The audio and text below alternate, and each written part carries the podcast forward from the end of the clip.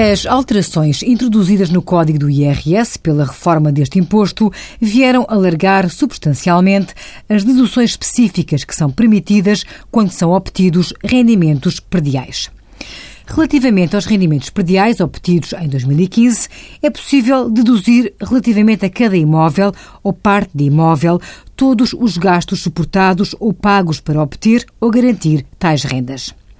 Só não são dedutíveis os gastos de natureza financeira, os gastos relativos à depreciação dos imóveis e ainda os que tenham sido feitos com mobiliário, eletrodomésticos e artigos de conforto ou de decoração.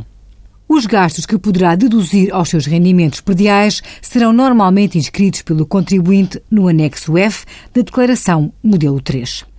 Ao contrário do que sucede com as deduções à coleta do IRS, não há aqui um pré-preenchimento automático nem necessidade de validação prévia no e-fatura desses encargos. Envie as suas dúvidas para conselhofiscal.tsf.occ.pt.